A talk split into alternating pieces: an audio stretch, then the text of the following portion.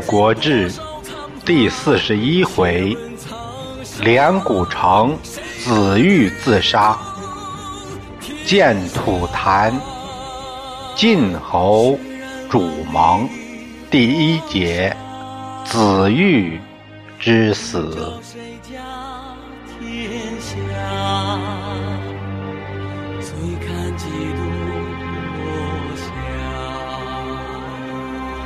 泪洒谁家铠甲？厉兵秣马。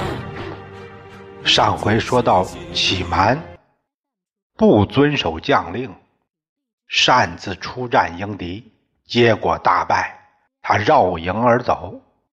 窦月娇大叫：“不要追这个败将，给我攻进大营！”窦月娇冲入中军大营，望见大将旗。迎风荡漾，一箭就把大旗给射下来了。将旗是方向，晋军一看帅旗没了，顿时大乱。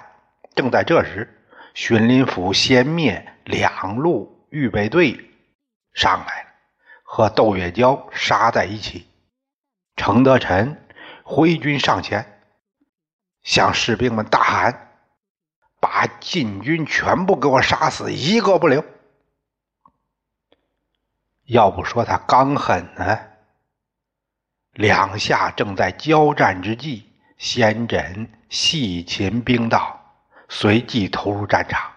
没多时，栾枝、旭臣、胡毛、胡衍也都到了，把楚军团团围住。程德臣这才明白，左右两军。都让人家给吃了，他无心恋战，即传令收军，想收也收不住了。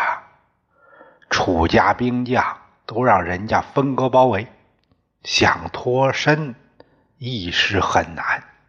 小将军程大信手执画戟，神出鬼没，率领宗族亲兵六百人，个个以一当百，保护着父亲。德臣拼命杀出重围，回头一看，不见了窦月娇，又反身杀入重围。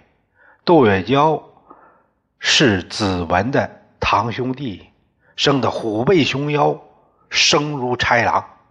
我有万夫不挡之勇，善于射箭，矢无虚发，相当于。狙击高手，在禁军中如入无人之境。他在找什么呢？找程家父子呢？正好程大新迎面遇到，元帅有了，将军搞快行。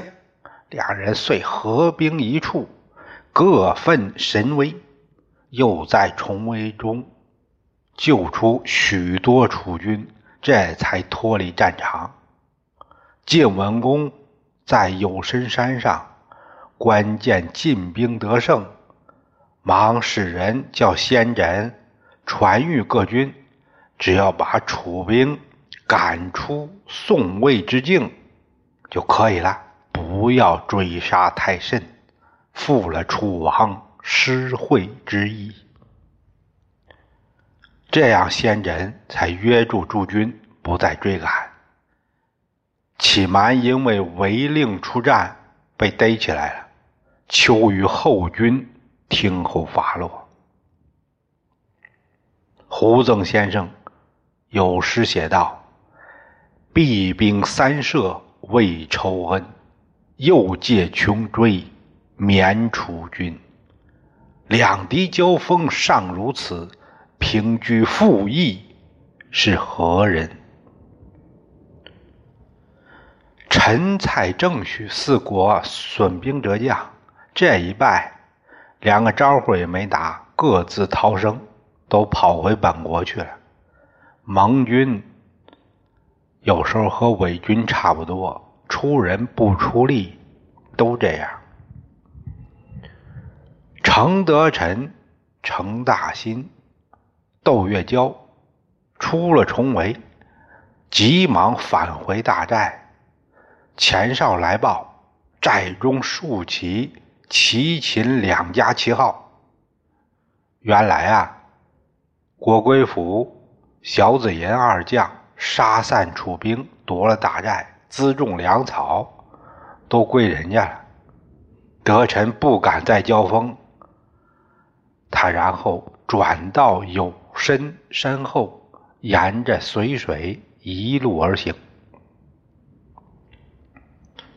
窦一身、窦伯也引着残兵来会合，残部一直走到空桑地面，忽然连珠炮响，路中央。闪出一队人马挡住去路，大旗上写着“大将魏”三个字。谁呀？魏抽。魏抽早先在楚国赤手空拳制服过莫寿，哎，楚人都把他传神了，无不敬其神勇。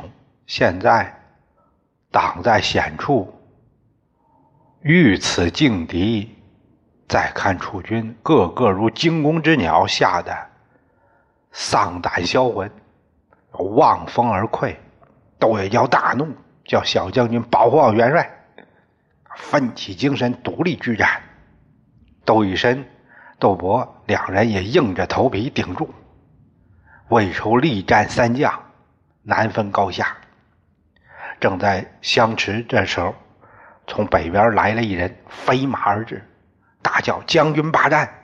先元帅奉主公之命，放楚将生还本国，以报楚王时款待之德。”魏抽这回学乖了，马上停手，叫军士分开两下，让出一条通道，大喝一声：“饶你们去吧！”要说呀，这比杀了还难看呢。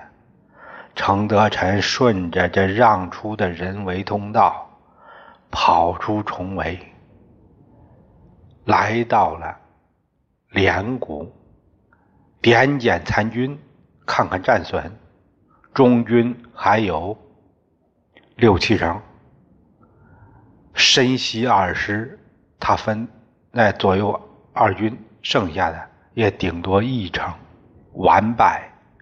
古人有。调战场的诗写道：“胜败兵家不可长，英雄几个老沙场。秦奔受害头坑井，肉颤筋飞宝剑芒。鬼火盈盈魂素草，北风飒飒古清霜。”劝君莫羡封侯事，一将功成万命亡。程德臣大哭：“嘿，本图为楚国扬万里之威，不意中晋人诡谋，贪功败绩，罪夫何辞？现在还说什么呀？”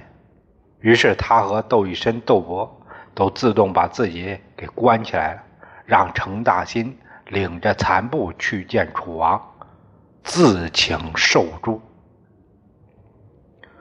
楚成王现在还在申城呢，一见程大心，他气愤地说：“汝父有言在前，不胜甘当军令，今有何言？现在还说什么呀？”臣父自知其罪，便欲自杀。臣实止之，欲使救军之路，一身国法也。程大新说：“我父亲他也自知有罪，想自杀的，让我给拦住了。想着由您来裁定，以身国法，出国之法，兵败者死。如将。”速以自裁，勿辅治，那就按国法办，赶紧自裁速死算了，我就不动手了，别玷污了我的刑具。楚王这话相当冷血，没有一点宽恕的意思。大新一看这样的结果，他豪气而出，回连谷处理后事。韦谷在家，他和父亲谈起最近的战事。听说令尹兵败了，你信吗？信呐。大王想怎么处这事儿呢？往何以处置？子玉与诸将请死，大王允许他们自裁了。子玉刚愎而骄，不可独任。然其人强毅不屈，使得智谋之士以为知府可使立功。今虽兵败，他日能报晋仇者，必子玉也。父亲何不见而留之？要说子玉性格上是有缺点，不能独当一面。可是如果说给他配个好参谋，那也能有翻盘的机会呀。虽然说这次兵败，但日后子玉也会能报这个仇的。父亲怎么不劝劝楚王，给他一个机会呢？哎呀，不是我不想劝，现在王在气头上，说什么怕是也听不进去呀。没用，王怒甚。恐言之无益。父亲还记得范义那个巫人御赐说的话吗？哎，他说什么？御赐善于相面，主上他是公子那会儿，御赐曾经给他们相过面。他曾说，主上与子玉、子熙三人。日后皆不得其死。那个子熙啊，就是窦一身，不得其死就是不正常死亡。主上记得很清楚，所以他忌日之日就赐了子玉、子熙免死牌各一面，就是想让御赐的话。失灵。现在主上怒中，一下子给忘了。父亲，您要是提起这回，主上一定会留下他们的。看来这韦谷啊，因为家庭的氛围，让他懂得了太多的政治。不能不说，前面韦谷说出子文见人不当，后面也有。为吕臣的影子。吕臣一听这话，他马上跑去见楚王。子玉罪虽当死，然武王曾用免死牌在彼，可以赦之。哎，他们是该死，但不是还有一道免死牌吗？哎，提醒一下，楚王愕然。他一下子想起当初意气相面的事儿了，岂非犯吾御赐之故也？微自言寡人既忘之矣。哎，要不是你提醒，我都给忘了。快点，赶紧给我传令，败将一概免死。楚王派大夫潘汪乘特快专递车。前去追索前一道命令。程大新这边一路哭着回到连谷，见到父亲，德臣叹了口气：“唉，纵楚王赦我，为何面目见身兮之父老乎？”生的希望是没有了，那就再来点鸡汤吧。他北向再拜，拔佩剑，自刎身亡。等到潘汪到了连谷，德臣已经死了五六个小时了。左师将军窦一身，他选择了悬梁自缢，上吊。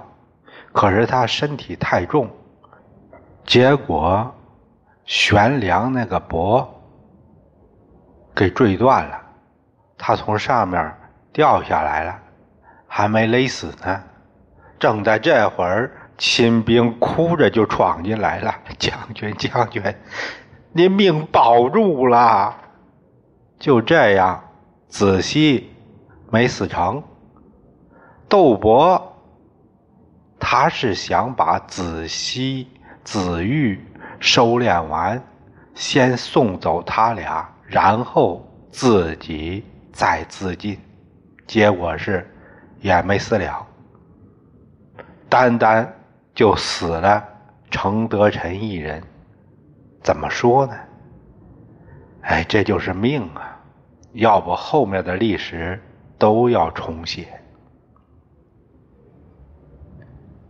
乾元居士，也就是冯梦龙先生，他有诗吊子玉：“楚国昂藏一丈夫，气吞全尽挟雄图。一朝失足身躯丧，始信坚强是死徒。”如果说子玉不是这么刚烈，他再磨蹭那几个小时，也许这个灾就过去了呢。城濮之战的失利让子文自责不已。听说子玉也自杀了，他大叫一声，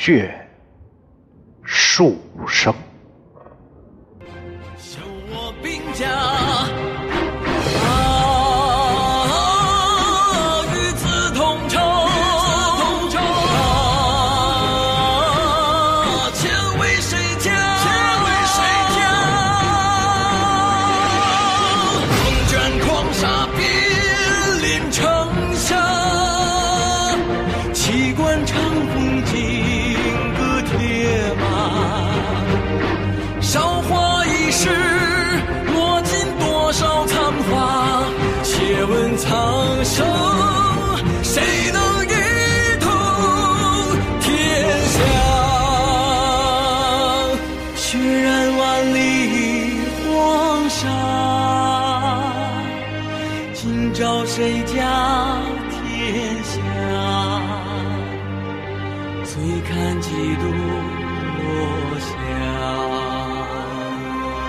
泪洒谁家铠甲？